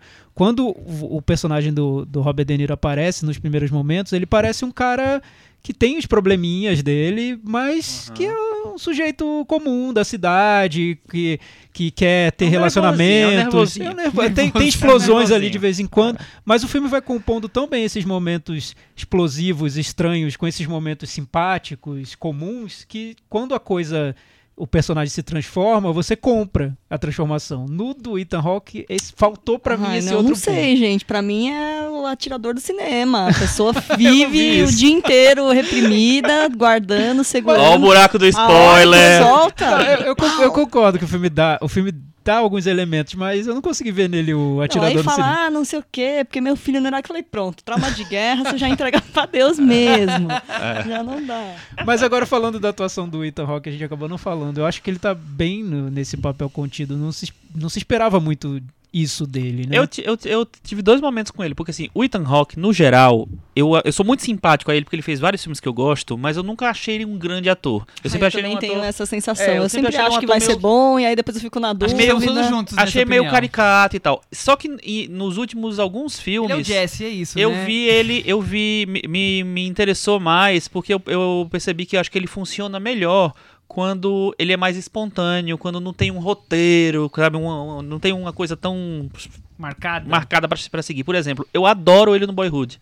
Eu acho ele muito melhor do que a Patricia Arquette no Boyhood. E todo mundo só pessoa olhou pra Patricia Arquette. É, eu acho ele melhor do que a Julie Delpy no, no Antes da Meia-Noite. é, ao contrário do que eu mesmo achava nos outros filmes, entendeu? Porque eu acho que ele tá mais solto, ele tá menos. é, a, a Julie Delpy tem um, um papel muito forte no, no Antes da Meia-Noite. Ele, eu acho que ele tá muito mais no Mas acho que embalo da vida. filmes, e aí talvez fosse umas coisas que eu não achava ele um grande ator, é, esses filmes, eu não sei até que ponto é ele. Em todos esses papéis que você falou. No Boyhood e no Antes do Pôr do Mas Se Sol. ele tá for- sendo só ele. É, né? mas se- é, ou, ou, eu concordo. O que ele quer ser na frente das câmeras. Mas eu, eu concordo, mas assim, mas é, ainda assim eu acho que ele, é, ele se destaca. atua como ele melhor do que, do que ele atua quando outro. Só que aí nesse filme aconteceu duas coisas. A primeira vez que eu vi, eu achei tudo que eu achava antes de- do Ethan Hawke. Ah, ele é meio careteiro, ele exagera um pouco e tal. Até, de vez em quando ele abre um zoião, aí você acha que ele vai. Não sei o que lá. E é- mas aí o filme não deixa porque o personagem tem uma, uma linha a seguir. É, quando eu revi agora, eu, eu fui assim para ver esse personagem que não tinha me empolgado tanto. E eu achei ele melhor, realmente. Eu achei um pouco mais maduro. Eu não sei o que, que é que exatamente que, que eu percebi de diferença, mas eu achei ele um pouco melhor do que eu tinha achado antes. É, até fiquei, fi- fiquei feliz, porque o- ele está sendo super reconhecido como ator pelo filme, né? Tá aparecendo vários, Super. vários prêmios, várias indicações, está cotado pro Oscar e eu acho que merece. E aí, Thiago, você? É, então, o, pra mim o filme tem várias decisões bem tomadas, pequenas, pontuais e, e certeiras no que. Porque eu acho que o, o Paul Schrader chegou no ponto da carreira em que ele sabe exatamente o que ele quer fazer. Então, ele sabe qual é o tom do filme que ele quer adotar, sabe quais são as referências que ele quer usar e sabe como vai ser o tom da atuação do Ethan Hawke. E o Ethan Hawke entrou bem nesse tom. Eu não- vejo nada extraordinário, na verdade. É porque, como a gente está acostumado ao, ao Ethan Hawke de sempre, a gente vê o ator num papel mais contido e pensa, ó, ele amadureceu. diferença, Gente, olha, ele tá isso, mais é. velho, amadureceu. É, Mas ele tá. é, o, que, o que eu acho que é certo, é bom isso, você ver um filme em que tudo é decidido de uma maneira tão precisa, inclusive as atuações, e o Ethan Hawke segue isso de um Segue a jeito... cartilha que o Schroeder É, de um jeito definiu. exato. Sim. É tudo muito preciso no filme, né? E tá bem, eu acho que convence. Acho que só não me convence na transformação porque eu acho que é o problema do filme, não é dele. Acho que é um problema da composição do personagem. É, mas, Mas mas, Thiago, é, bem, é, tá não, não tô dizendo que eu tenho que ver de novo, não, mas assim, na- né, eu também achei isso da primeira vez. Da segunda vez, eu achei que, para mim, talvez por- pelo já saber o que ia acontecer, que isso não, não é, eu acho que teve a- as viradas. É porque eu acho que o Paul Schrader ele não, ele é aquela coisa que a gente falou. Ele como diretor, eu acho que ele não consegue deixar as cenas meio, sabe, pontuar as cenas, fa- fazer as cenas pontuarem as mudanças. Então, é, as coisas são mais, as viradas são mais sutis. Sutis não, mas elas são mais escondidas porque talvez ele não consegue trabalhar tão bem. Então tem aquela cena que ele é, discute com a com a, a Beata lá que acompanha ele e tal. Eu nem, nem sei direito o que ela é, enfim. Uma, a- Não é Beata, Carola ela, lá. trabalha na. é, ela, ela é aquela cena aqui em que ele meio que Põe um basta. põe um basta nela, é, eu acho que ali era, é, seria um momento de, de pontuar a- o começo da virada dele, entendeu? É, mas talvez o, o, Paul Schrader não fosse uma cena que ele quisesse deixar grandiosa, não sei. É, para mim fez mais sentido a, a timeline do filme dessa vez. Hum, eu- eu não sei, enfim, mas, mas eu, eu con- concordo com vocês quando vocês dizem que, e eu disse também, que o é, que parece que falta um pouquinho de um diretor pra amarrar direito, assim. Ele tem muitos filmes como diretor do Paul Schrader, mas eu acho que talvez um, um outro diretor, um outro olhar ali pra juntar as forças resultasse num filme mais eficaz, talvez. Mas curiosamente, um dos filmes em que ele dirige de uma maneira mais é, consciente do que ele tá fazendo. Eu né? acho, Escolhendo eu acho. toda a Ele tá encenação. dominando o é. filme É. todo, o Schrader. E agora né? Tá- não passa voltando- nada na mão dele. Sem Um na mão dele. Vou falar agora meu detalhe, que o Michel já deu spoiler e tal. Pra mim, a grande atriz do filme, a grande performance do filme é a Amanda Seyfried. Eu acho ela excelente no filme, eu acho incrível, acho que ela tem ótimas cenas. É, eu tô esperando o Paul Schrader fazer agora o filme com a, a Regina King, como é o nome dela mesmo? A Rachel McAdams, porque ele já fez com a Lindsay Lohan, ele já fez agora com a, com a Amanda Seyfried, já vai fazer com a, em breve, espero que ele faça, pra completar o Meninas Malvadas. É isso, Cris. É o arco Meninas Que Malvadas. tal um remake de Meninas Malvadas feito Olha, com pelo o Paul Schrader ia ser interessante. É, Mas- Elas, elas com, sei lá, com 40? É. Meninas bem malvadas. Quarentonas malvadas. Mas eu acho, ela, eu acho ela excelente realmente no filme. E eu não sei se vocês fizeram essa leitura, mas agora na- vendo da segunda vez, eu, o nome dela é Mary no filme. E ela está grávida. É uma Maria grávida. Entendeu? Eu acho que Tá tem. fazer uma conexão aí. Eu não acho que tem conexão. Eu acho que eu ele que fez a conexão, não fui eu. Entendeu? Só o que me, anticristo, me chamou mais Trier, atenção, assim, porque ela tem uma importância no filme do começo, que ela liberta as Claro, coisas pra ele, é. até o final, em que ela meio que abraça, né? Ela é personagem que causa transformação em, É, exatamente, assim. de várias formas. né? Mas vocês ficaram chocados com aquele final lá? Não vou dizer chocado. Não... Aquela sequência Eu fiquei, eu fiquei mais chocado pelo lado positivo do final, porque eu não esperava isso do Paul Schrader, do que com o final em si. Eu fiquei com aflição. Aliás, É. só de pensar, tô com aflição de novo. Nossa, deu agonia mesmo. Acho que mostra que o Paul Schrader tá também amadurecendo, né? Talvez o, o olhar dele que era tão é, sombrio, tão sem esperança alguma, agora tem tão- algum é, fiapo tão de duro, esperança. né? É. E aí eu acho, na cena que a Cris falou, a cena do, do, do cenário de karaokê, Maravilhoso. Eu acho que é uma cena que ele faz uma coisa. Eu não sei se ele fez isso muitas vezes na carreira dele. Ele transcende a, a- a coisa do, do plano material, plano Ah, físico. com e certeza, tal. não tem, não tem material nenhum ali. Não, ele, quer, mas. ele quer transcender no cinema. É, eu acho que ele Transcender na transcende de uma imagem. maneira. E é interessante porque é uma, é- apesar de ser uma, ele transcender, ele, é- aquela cena é pra mostrar tudo que tá incomodando ele. Então ele tem uma cena, é um- um- uma função muito fact- factual mesmo, assim, muito, muito é, direta. Assim, ele passa ali, sei lá, como é que chama, voa, né? por todas até. as coisas é, que estão incomodando, que estão angustiando ele ali. É muito louco esse é muito filme, louco. né? O Chico firma com Meta Varanda. Eu vou dar nota 7,5. E aí, Cris? Eu vou dar 6,5. 6,5 pra Que Cris isso. Cris? Pensei que você tivesse adorado o Dia de Fúria cristão, eu, quer dizer, eu, presbiteriano. eu, sei lá, eu Batista. compreendi, eu compreendi em sua, né, sei lá, eu, Sua amplitude. eu, eu tentei abraçar a crise dele, mas isso não impede de eu achar que o filme tem uns probleminhas de ritmo ali. É, não, eu acho que enfim. tem também. Você abraçou, mas tinha espinhos aí. Exato, mas vamos dizer assim, Eu vou dar 6,5, Thiago Faria. Então, eu vou, eu vou dar 7. E vou prometer pro Chico que eu vou rever o filme e não vou precisa dizer pra prometer ele. nada, não. Não, mas eu, Mas- eu gostei do desafio. viu? Porque Mas talvez lembrando- fique melhor pra mim. Lembrando que esse ano, Amanda Seyfried, além de fazer esse filme First Mary. Performance, ela fez Mamma Mia 2. É. Então, aí sim a grande atuação. É, o- o Brilho do Ano já é da Claire Foy, eu acho, por enquanto. Mas, Claire tem- Foy, mas vamos ver. Quantos filmes ela fez? Hum, Todos, Todos. né? Praticamente. Todos? A gente Quais falou sobre foram? três. A mulher lá da aranha. Da Mulher da Aranha? É, A menina Ah, na é, teia da aranha. É. a- O First Primeiro Man. Homem. E, qual foi o outro? Distúrbio, né? Distúrbio. Ah, o Distúrbio, é verdade. Como isso ficou com 69 do Metafaranda, First Metafaranda! Um número que o Paul Schrader adoraria, É né? a cara do Paul Schrader esse número, inclusive. 69 pro sem, Paul. sem pudores nenhum. Paul Schrader ace- aceitaria essa nota. Um filme que to- todo mundo tem que ver e vai acabar vendo, porque eu acho Vai que ele vai ser indicado. Sim, Também acho. ele vai ser indicado, pelo menos a roteiro. Tomahawk, eles dois devem, devem pintar. Vamos mudar de assunto? Vamos Let's. falar de viúvas agora. Vamos. É, Steve McQueen, diretor que o último filme dele ganhou o Oscar, né? Foi só isso que, que teve no último filme dele? 12 anos de escravidão. Ele também dirigiu Shame e Hunger. Hunger acho que não foi lançado no Brasil, né? É, tem uma tradução fome, né? Mas eu não sei se- de onde é essa acho que tradução. alguém inventou essa tradução. Pode ser. O que, que vocês acham da carreira de Steve McQueen? Olha, achei curioso cair no mesmo episódio o Paul Schrader e o Steve é uma McQueen. mistura... O- uma palavra que o Steve McQueen sempre usa, e eu vi entrevistas sobre o- as viúvas, ele usa também, é visceral. Ele diz que ele quer que o cinema dele seja muito visceral em tudo. E eu noto que é uma tentativa dele mesmo. Ele busca sempre algo físico na maneira como ele filma. Ele, quando os personagens sofrem algo, ele quer que aquela dor fique muito marcada nas cenas. Ele usa às vezes planos mais longos.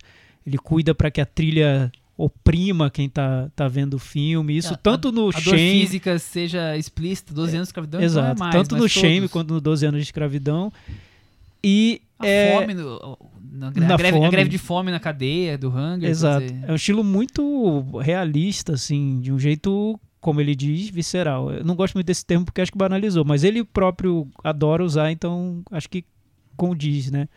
Mas então é um diretor que ele quer que o estilo dele seja esse. Eu nem sei se ele já consolidou o estilo dele, mas ele quer tanto que seja que eu já tô comprando. Beleza, tudo bem, Steve McQueen, você filma desse jeito, que bom. Só que agora ele vai para um projeto que seria. Ele tem uma origem mais pulp, quase uma origem B de, de filme de gênero mesmo. E aí ele leva esse estilo dele, que estava nos filmes anteriores, para esse projeto inspirado numa série de TV dos anos 80 da Inglaterra. E é esse o, o combinado. aí, exatamente. E aí, Chico, e você acha de Steve McQueen? Eu acho ele um diretor limitado. Ah, Eu tem uma acho- polêmica.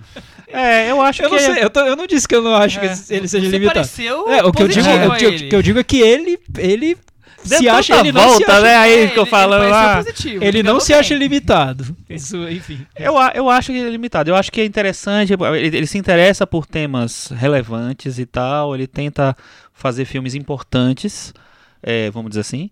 E eu acho que ele consegue. Em cada filme dele, não são filmes ruins, eu acho. Mas é, em todos os filmes dele, eu acho que tem algumas. Tem várias coisas que funcionam, que tem uma a engrenagem lá funciona de alguma maneira.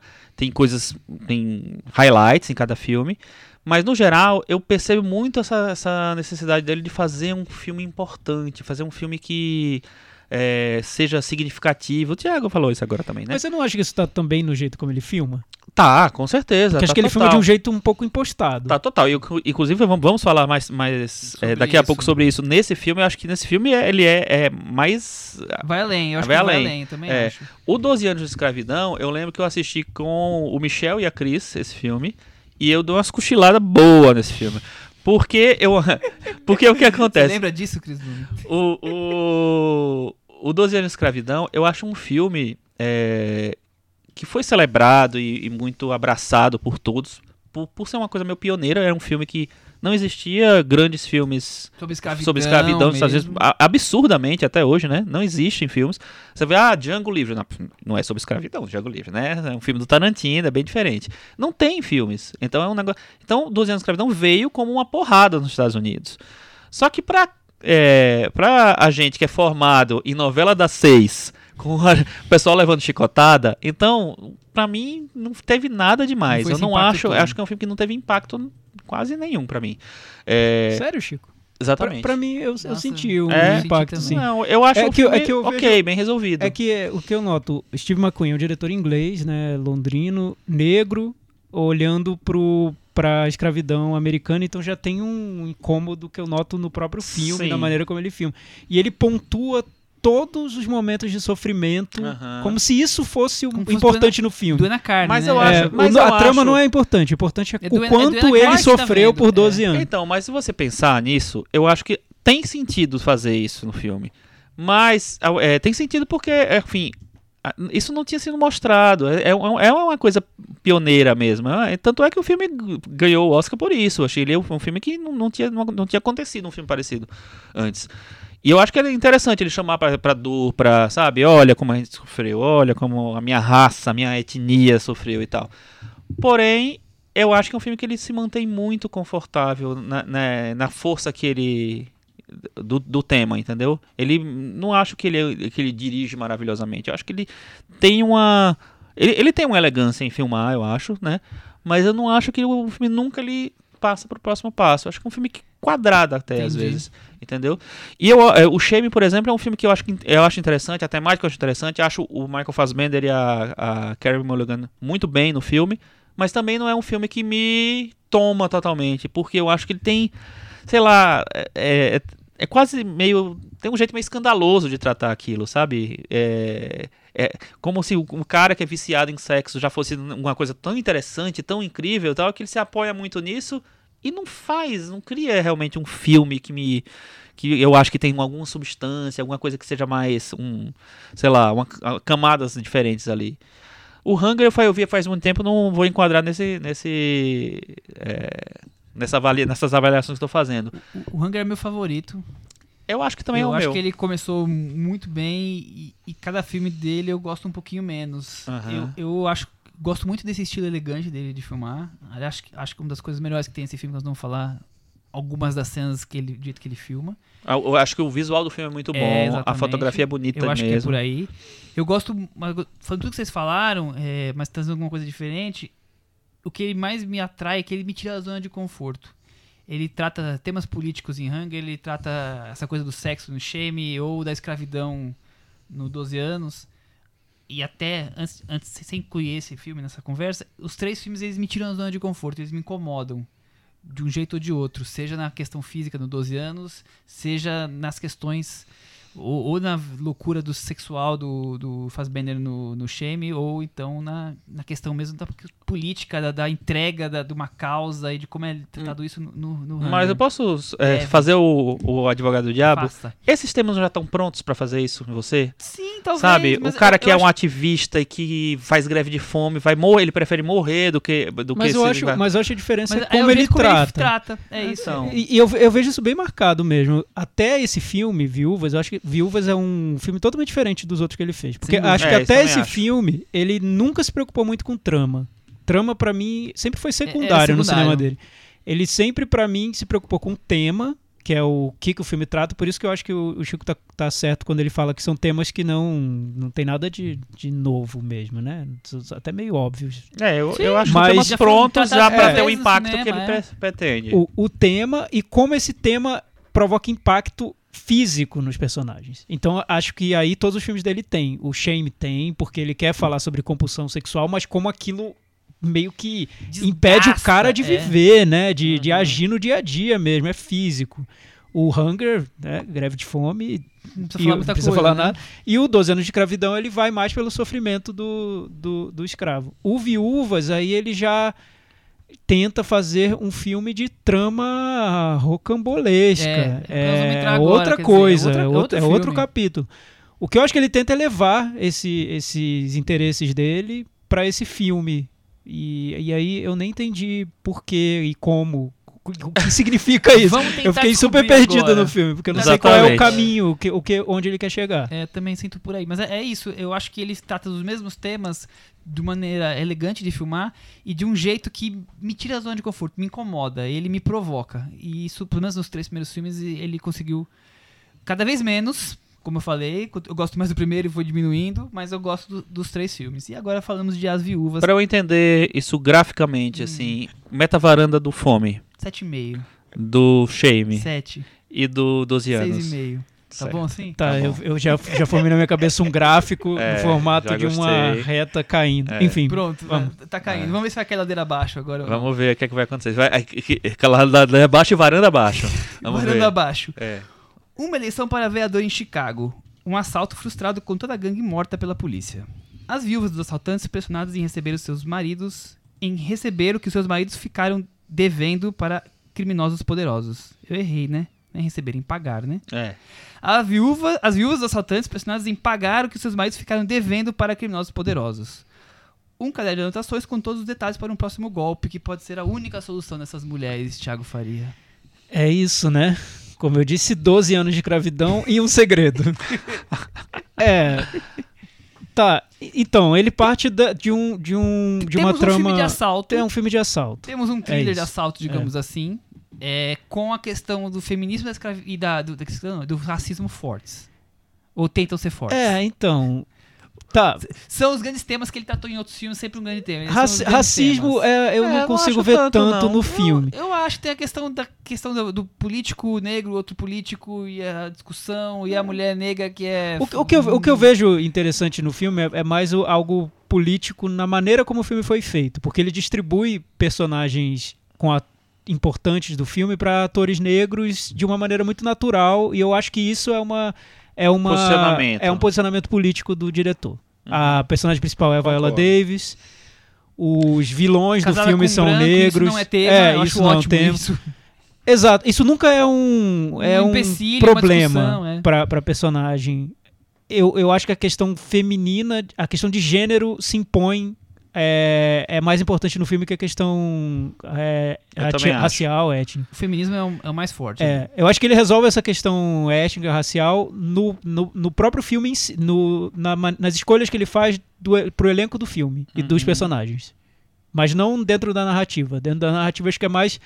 É um filme sobre empoderamento das personagens femininas, das viúvas que estavam ali em segundo plano, eram bancadas pelos maridos bandidos, e quando eles saem de cena, elas se veem totalmente abandonadas num mundo em que elas não conseguem transitar. E o, o máximo que elas vão conseguir ali é tentar reproduzir o que os maridos faziam, mas elas nem têm é, know-how da- de assalto e de crime para conseguir fazer aquilo. Então, acho que é mais um, um filme sobre empoderamento do que sobre questões raciais. Eu não vi muito. Então. Você, você- o que, que você achou? Então, eu, eu tenho minhas dúvidas. Eu, eu- a- a- o meu problema com o filme, que é grande, é o seguinte: eu acho que em nenhum momento ele quer assumir que está fazendo um filme de assalto. Então ele tenta trazer os temas importantes, principalmente essa questão feminista, da mulher, tal, do gênero, para o filme. E eu acho que às vezes não cabe.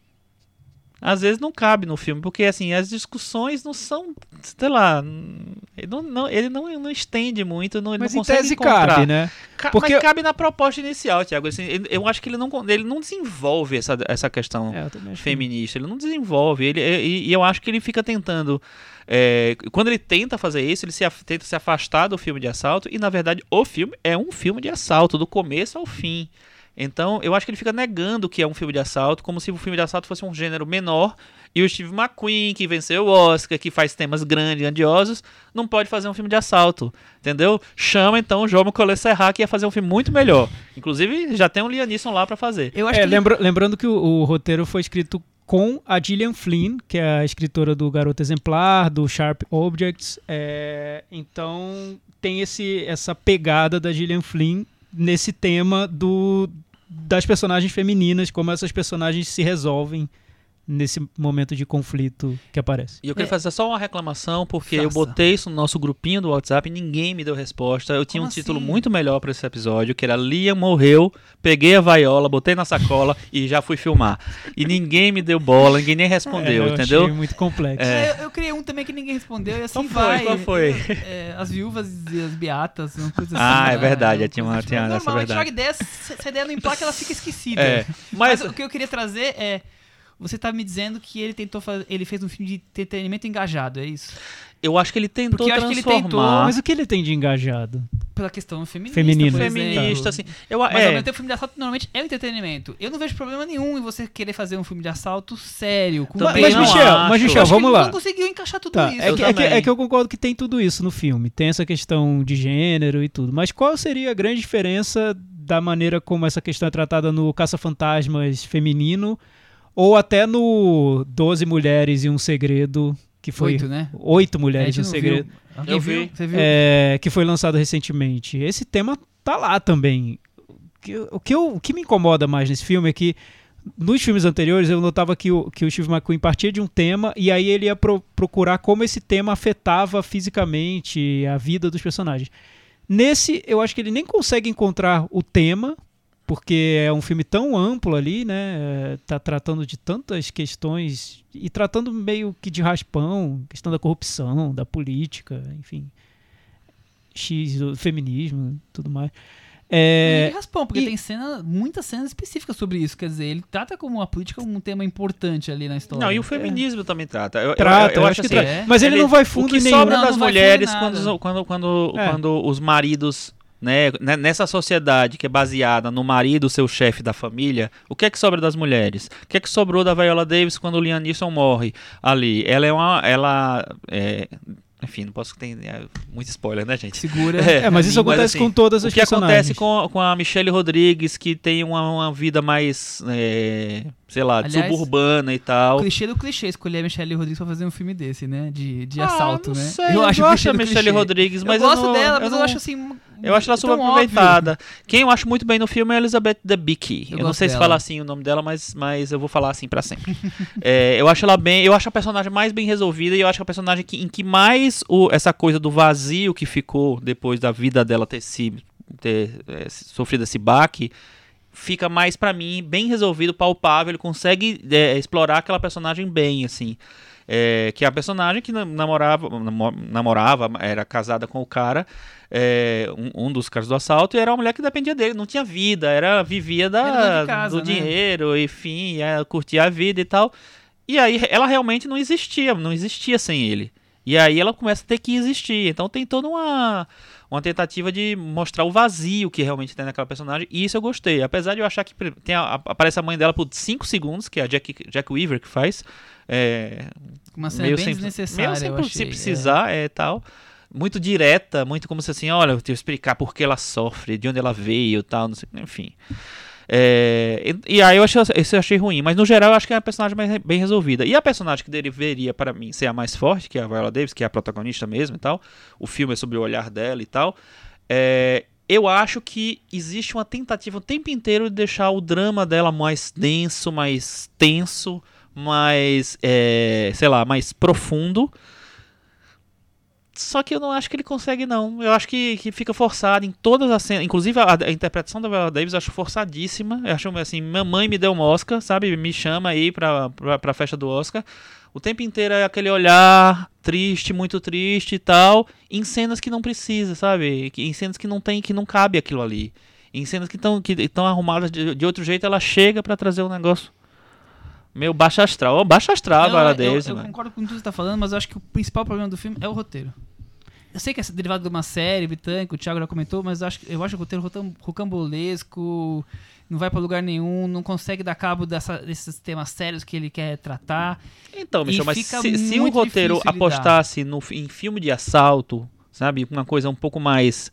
Sem querer ser, ser, ser tão profundo, assim, eu acho que eu concordo com você. Eu acho que se o filme quer ser profundo, pode ser de assalto, pode ser qual- qualquer comédia rasteira, Tá ele vai conseguir.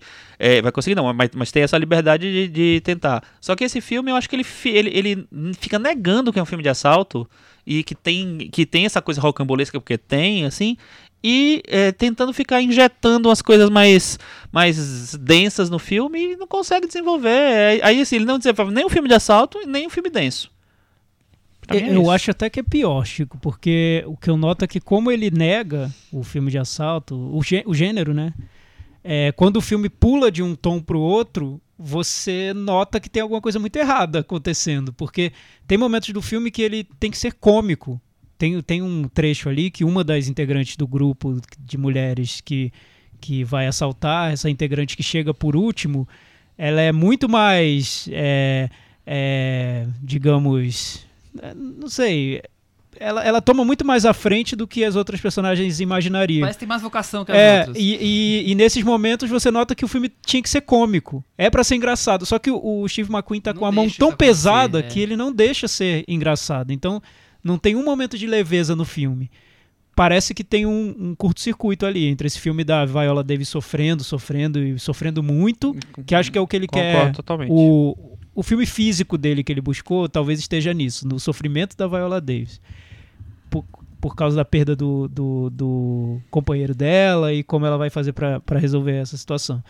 É, é, Mas o- ao mesmo tempo tem esse, é, e o esse Steve outro. McQueen que- que- quer gastar mais tempo, né? Ou É, pelo menos ele quer dar é. mais foco. Parece que ele nem se interessa O tanto pelo restante, filme é. de, de, de roubo. Não, e tudo é composto de um, nada. jeito, de um jeito muito jogado, apressado, né? eu acho, eu o, o acho. próprio vilão do filme, que é interpretado pelo Daniel Kaluuya, do Corra, é um vilão muito uni, é unidimensional aquilo Não, ali. unidimensional caricato, e ele não, né? eu não acho nem que ele é o vilão, porque é um personagem muito coadjuvante, assim. Tem outros personagens que são meio vilões, que estão acima dele e tal. E eu não acho que ele tem essa projeção toda no filme, não. Acho que ele fica muito preso num detalhe ali. Eu Não queria mais consigo. o Paperboy do Atlanta, que eu nunca sei o nome dele. Mas porque eu gosto dele, ele tá fazendo um papel muito diferente do, do Paperboy do Atlanta. É, sim. que é o, tá, o tá político diferente. negro que tá. é o Brian. Brian É, o nome Henry. dele, mas É, ele é filho ótimo. das- Ele, tá no. Rua Bill também. Ah, Ele é ele, é, do- ele é um. Do Atlanta. Eu, eu gosto, eu, me surpreendeu quando ele apareceu, só que ele tem três cenas, provavelmente, quatro cenas. É. É que, e, é e que aquela eu- coisa, de- fora ele, é quando, quando é Colin Farrell e, e, e o pai, é a coisa mais clichê da história política. Fale sobre o Robert Duval. Exatamente. Thiago. Ah, então, eu acho o, o O pai do Colin Farrell. Robert Duval é aquela atuação tentando ganhar Oscar de coadjuvante. Aquele Oscar que, que vai pro ator que ficou cinco minutos em cena, mas gritou muito e babou e, veio, e arrancou o cabelo. Enfim, ele faz isso numa cena Peruca torta. que eu achei uma apelação, achei, achei muito ruim. Acho que o Steve McQueen é o filme que pra mim ele se revela um diretor ainda muito imaturo mesmo, porque parece que ele quer ganhar no grito o filme, então ele já pesa a mão, ele cria cenas que estão muito acima do tom e que parecem, como o Chico disse, muito mais importantes do que elas são, muito mais cheias de sentido. E aí é engraçado ele colocar essas cenas lado a lado é, as cenas como personagens tentando abrir um cofre, não conseguem e descobrem que o número tá de cabeça para baixo, sabe? Que é puro Pulp Fiction, não tem nada pro- de profundo nisso. E aí você spoiler, e aí parece que é, parece que é um tudo bem. parece que é um diretor parece que é um diretor fazendo um filme que ele ou ele não quer fazer ou não combina com ele, Isso é a sensação que eu ou tenho não que tem a profundidade que ele que ele Ele tá busca. preocupado bastante como vou filmar a história e não tá nem aí com o que tá acontecendo na história. É, a essa minha- sensação que eu tenho. A minha preocupação é que que Tem tantas cenas que bonitas. fez esse filme, é, mano? tantas cenas bonitas, mas É, o que tá acontecendo mas ele eu, tá mas eu noto que ele tenta buscar conturbado. uma profundidade que eu nem sei onde tá. Terminou o filme, eu fiquei me perguntando onde. Então, não tem que- essa que- profundidade, eu também que que concordo ele plenamente. realmente onde ele quis chegar com esse filme. Não sei. E como entretenimento, que talvez ele tenha tentado fazer um filme de entretenimento só, acho pesado, um filme duro demais. Não, não flui bem, eu, eu achei pelo menos. Eu achei um filme um pouco maçante até. É isso, acho que Também. é isso. Concordo. Metavaranda? Agora o Thiago começa. Eu vou dar nota 5. Eu vou dar nota 5, Chico. eu vou dar nota 4,5. Com isso, as viúvas ficou com 48 do metavaranda e caiu. Steve McQueen caiu da varanda. Ele tentou se segurar com o dedinho, mas aí. É, Beijo, McQueen, pisou quem sabe você volta. caiu. Chico, tem chances de, de Então, Oscar? Então, a Viola sempre é cotada, né? Ela faz qualquer coisa, ela é cotada lá ao na Oscar. Meryl Streep, aí sempre tá cotada, mas a Meryl Streep é indicada. Mas quando a Meryl. Streep é, é- é indicada e, e tá concorrendo com a Viola, ela ganha da Viola. Mas enfim, ela estava cotada, e, alguém, algumas pessoas falavam da Elizabeth Debicki também e do roteiro do filme. É, aliás, e, e pensavam inclusive no filme para melhor, pra melhor filme, filme. e tal. É, eu não acho que vai acontecer nada disso. Se acontecer, é a Viola, porque tem a coisa do Star Power dela, é uma atriz muito respeitada, muito famosa e tal, e as pessoas têm que preencher a listinha, cinco nomes e tem que botar alguém. É, e tá meio bagunçada a corrida de atriz ainda. Até agora não se decidiu quem vai ser a quarta e quinta é, candidatas, né? Então eu acho que é, a Viola pode acontecer se, se acontecer isso, mas de- no geral acho que o filme vai ser meio que ignorado. Eu não vejo esse filme indicado para melhor filme nem a pau. Não vejo também mesmo, não vejo, não não. vejo. Mas Agora, roteiro, talvez pelo, pelo pedigree ali. é, e roteiro tem dois, tem Flynn. duas categorias, sempre Esse aquela adaptado, coisa. não É. Mesmo assim tem bastante candidato. Eu acho que não, eu acho que ele não entra não. É, agora sim, a crítica americana gostou do filme. A crítica americana é ridícula, né? Que isso? Toda semana, mano, aparece um filme nada a ver com 80. Ah, mas eu, mas eu vejo esse filme É. enganando. Enganando não, entre aspas também. É porque, é porque Ele ele tem tem uma temas, capitaria. né? É, É, ele tem muitos temas e, que- e é um diretor que você nota que quer se impor de alguma maneira, quer ser muito sério. Não sei, só acho que faltou substância mesmo, É, né? Eu acho, acho que faltou realmente tudo. Vamos para as recomendações? Chico, você que tá aí já com o seu celular deve estar pegando já a sua É, recomendação. não tô Conta vendo, tem gente. nada muito recomendável essa semana. Que pena, hein? Mas eu vou recomendar duas coisas. É o, Tá terminando a mostra da Mosfilme no, na Cinemateca aqui em São Paulo. Ela vai até quarta-feira. E na quarta-feira eles reprisam o filme que abriu, que é o Vai e Veja, do Ellen Klimov, que eu não consegui ver. E não vou conseguir ver também na é um filme quarta-feira. de guerra. É um, um dos melhores filmes da minha de vida. guerra, eu, sim, é, eu é. acho um filme maravilhoso. Quem tiver a chance de ir lá na Cinemateca é de graça. Você tira o ingresso uma hora antes, passa 7h15 da noite. É, é um filmaço, incrível, fantástico, maravilhoso.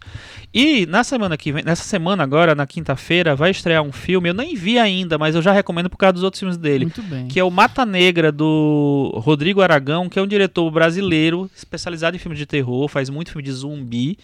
E ele já tem o Mangue Negro, ele tem vários filmes de- de- dessa série Negro que é que tem a ver com zumbis.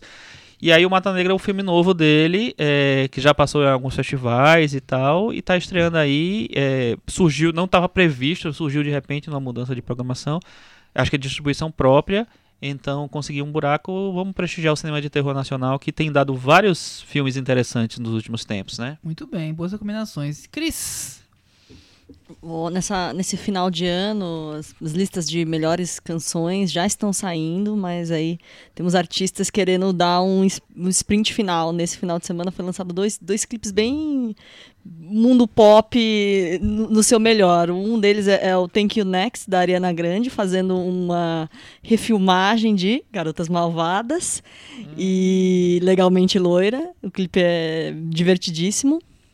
Minhas Malvadas? É, Meninas Malvadas. Ah, tá. E o Miley Cyrus saiu da, da toca depois de quase um ano aí, sem lançamento, quatro meses longe do Instagram, e aí ela voltou com tudo no primeiro single do novo CD do, do Mark Ronson, Nothing Breaks Like a Heart.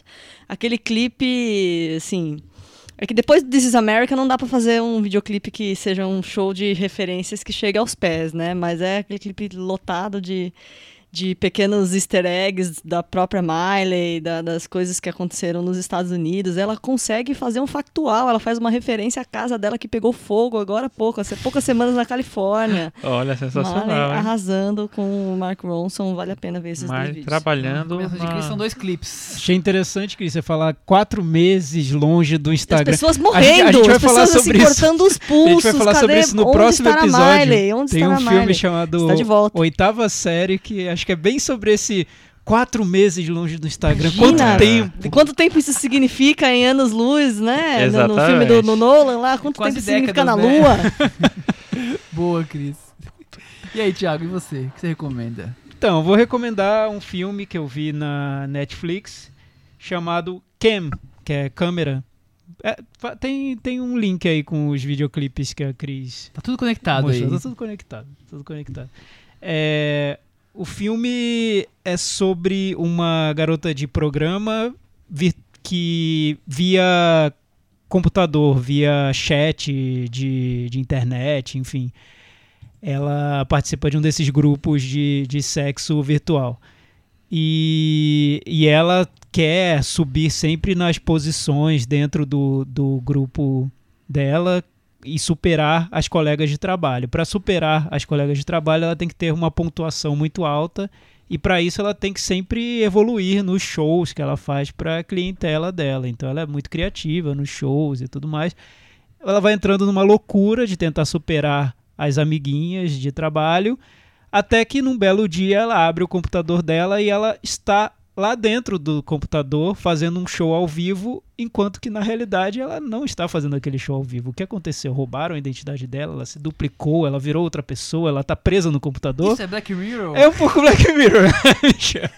então, eu passei o filme inteiro pensando como Michel veria esse filme, que é Michel um episódio do Black Mirror. É, eu acho que a estratégia da Netflix agora é lançar filmes que são mini episódios de Black Mirror para consumo durante o ano. Mas é, tem, tem boa. Tem, é, é, tem boas sacadas. Principalmente nessa maneira como ele divide a personagem. A- é, ele trata de uma personagem que tem uma vida no dia a dia com a família e, e ao mesmo tempo ela é ela faz esses shows de sexo e aí ela se transforma numa outra pessoa. O filme usa a fantasia para literalmente quebrar essa personagem em duas e mostrar como ela, ela se divide. É, é interessante a ideia. Ele é, é muito Black Mirror pro meu gosto, na verdade. Eu acho que ele segue muito essa fórmula que tá em alta, mas é divertido, vale ver. Chama Kem. Muito bem. Eu vou recomendar um filme italiano que tá aí na corrida do Oscar, que estreou também nos streams, acho que foi na Netflix mesmo. Netflix. Happy as Lázaro, Lázaro Felice, dirigido pela Alice Hor Horwacher. Já tá na Netflix? Já tá na Netflix. essa semana, né? Entrou, acho que foi sexta-feira. Eu vi também. É uma, um conto de uma fábula sobre um personagem, uma poliana versão masculino, versão masculina, um menino que vê bonzinho, tudo é bom, É. no final do bom das coisas. E no fim a história é sobre gente pobre sendo gente pobre em todas as épocas possíveis na, na É. Itália. Eu não sou muito fã do assim, final. Eu não sou muito fã do filme, mas eu acho que ele é um filme curioso. Não, é o um, filme e é eu um até filme acho interessante, é. ano, que vale a pena ser. Os nossos varandeiros cinéfilos que acompanham de tudo, é um filme Ele ganhou melhor? ser visto. Roteiro E em Cannes, né? em Cannes, né? Isso. Então é um filme destacável. É, aí, o filme tá lá em cartaz. Não me apaixonei, mas é recomendável, é um filme interessante. Agora tem aquele momento, né, Chico? Cantinho do ouvinte. Deixa eu achar o. Achar o ouvinte. Tem mais um pouquinho de ouvinte. Vocês me pegaram de preparado. Eu tava até Como, esquecendo. Thiago? Temos uma Gente. sequência combinada. É verdade. O episódio da semana passada foi especial Carlos Lira 2001, uma odisseia. Você viu que ele não ficou satisfeito, hein? Olha, Chico, O Cinema Novela acabou de receber um e-mail. Vou- acabamos de receber aqui. um e-mail? Precisando de faxineira? Sério? O podcast não precisa de faxineira, obrigado. Tá bom. É, o Veja Car... bem. É, isso é verdade. Talvez sim. Assim? Talvez sim. Mary precisa- Help. Mary Help, fantástico. Aí Talvez sim. precisamos. É, o Carlos Lira disse o seguinte: lindo episódio, amigos. Um dos mais belos que já ouvi. Nossa. Poético, Carlos. Lira, Agradeço especialmente ao Thiago por ter escolhido o filme. O filme. 2001, sem sombra de dúvidas, é uma história da humanidade. A história do homem como ser que adquire e busca conhecimento. O hominídeo, Dr. Floyd e David são belas representações da sociedade humana em busca e adquirindo conhecimento que transforma a si e a todos. O final, ainda que sem explicações claras, é assim que deve ser, é uma bela poesia imagética sobre nossos constantes rena- nosso constante ressurgimento enquanto sociedade depois de pragas e guerras. Infelizmente, Belém, que é o lugar onde ele mora, não passará novamente 2001 esse ano. Confesso nunca ter visto o filme na tela grande. Espero que um dia uma cópia em DCP chegue por aqui. Tomara pra você poder ver no cinema, Carlos Lira. A gente recebeu o e-mail do Alexandre Assunção, falando também sobre 2001, que ele chama de um filme irretocável e definitivo, que poucas vezes o cinema conduziu o espectador para uma experiência sensorial tão intensa, tão contemplativa, tão pouco explorada por uma mídia visual. E ele. É um e-mail extenso, eu vou resumir aqui só o finalzinho, com ele tá comparando com produtores recentes, como O Primeiro Homem Interestelar, que apesar da tecnologia visual desses dois filmes ser mais moderna e muito mais eficaz, que nenhum deles consegue chegar na profundidade e na solidão do espaço criado por Kubrick. É isso, né? Gente, eu eu, acho que não consegue chegar nem do visual. É, também acho que não. Você, você reviu agora, né, Chico, no cinema? O 2001, sim. E foi impactante? Com certeza, Vimos os três, eu, maravilhoso. Cris e, e Chico. Vimos Maravilhoso, nossa, incrível, fantástico. É um filme que, que envolve você. Não adianta, você, ele vai, você vai ficar envolvido por ele quando você revir. E, e acho que no cinema tem esse negócio de realmente. Sim, você tá dentro Pra onde do foi coisa, feito né? esse filme, né? É. O mais, Leonardo Thiago? Aquino, ótimo episódio, parabéns pelo poder de síntese. Não deve ser fácil falar de 2001 em pouco mais de meia hora. Quando o filme fizer 60 anos, talvez dê pra fazer uma super cinemateca em quatro episódios, um para cada parte do filme. Que tal? Olha. Fica uma ideia. Lembrei de outros dois filmes que, se não foram exatamente influenciados por 2001, tiveram inspiração ou fizeram referência em algum grau a ele. Árvore da Vida, naquela digressão dos dinossauros, bem menos icônica que a dos primatas.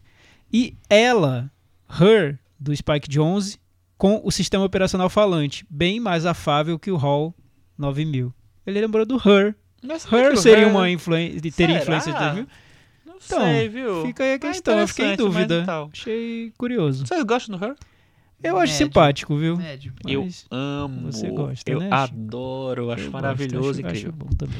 o, Leo- o Leandro Vec, eu gostei do, do, do comentário dele. Ele falou o seguinte: valeu por mais um episódio excelente. Queria agradecer pela influência positiva dos últimos episódios. Assisti Infiltrado na Clã e A Balada de Buster Scruggs, que eu não ia ver, pois não tinha percebido que era um filme dos irmãos Coen. E estou terminando o livro O Elefante Desaparece, do Murakami, que eu nunca tinha pegado para ler, apesar de ter três livros dele em casa. Valeu pelas dicas e pela influência positiva nas nossas vidas. Ai, Tá vendo como a olha, gente- que bonito. recomenda mesmo. Como é o nome dele? Ele é o Leandro.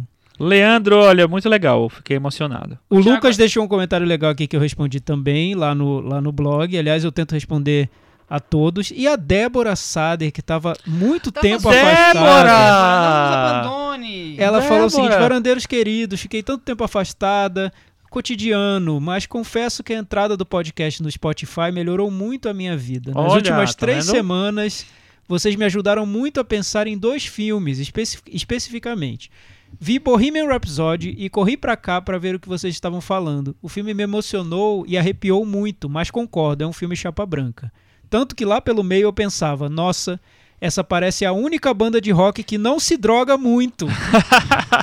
Eles não se drogavam, Débora. É. Não tinha drogas naquela época, na verdade. né? Nada, não tinha Tem, nada. tem até uma música do Brian May solo que chama Too Much Love Will Kill You. que precisa Too Much Drugs Will Kill You. Então não dá pra. Não, imagina, eles eram super tranquilos. Super. Falando em Só gente- água que eles bebiam. É, só aguinha, bo bonzinhos. Falando como a gente tá influenciando compras de livros, filmes e tudo mais, o nosso querido Vincent Now in Technicolor, que ele mudou o nome dele no Twitter, Sério? disse, gente, tô tratado com o podcast, é...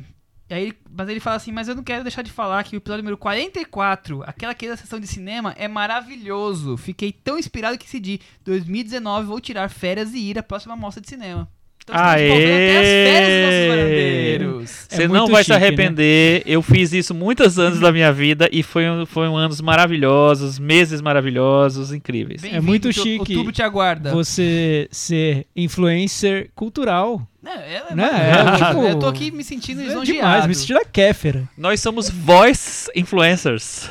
Cultural. Voice influencers. Cultural. É, cultural. É muito difícil. Cultural você- voice se você for influenciar pra, pra usar óleo de coco, é fácil. Ah, é Mas pra comprar o livro do Boa. Murakami, filho, aí Por tem que ser... sinal, ainda bem que ele falou isso, livreiros todos quebrando, né? porque chegou o meu livro do Murakami na quarta-feira, eu não fui buscar Não esse daí buscar. do con, dos contos, Ei, mano. Filho, por favor. Que tristeza, que esqueci. É, aí a Débora Sader voltando a ela aqui. Na semana seguinte eu vi a casa que Jack construiu e ao chegar em casa, o que fiz foi vir direto ao podcast. Obrigado por essas conversas sempre profundas e responsáveis, ainda que eu não concorde com tudo. E tomara que eu consiga acompanhar mais assiduamente de novo. Que bom, que bom. Comentário Contamos da com Débora você, Sader. Débora. Volte sempre, Débora. Você sabe que É. eu amo você. vo- Nós, amamos, mas a eu gente amo não mais. quer que os varandeiros sumam, né? Como diz aquele filme do Zhang Mu, nenhum a menos. É. Vai levar todos os varandeiros de mãozinha A gente dada. vai mandar a professorinha buscar você, Débora.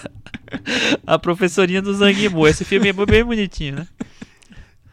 Eu descobri que eu tenho uma tia fã de Zangmuga. Aí, ela vai entender então nem essa. lembrar mais que ele existia. Ela vai Olha! entender essa imagem que eu tô Ela- fazendo. é, ouvisse, a gente puxando os varandeirinhos. Mas o Zangimu também já foi mais, mais interessante, mais relevante, Pois eu é, acho, é né? isso aí. Até semana que vem. Tchau. Tchau.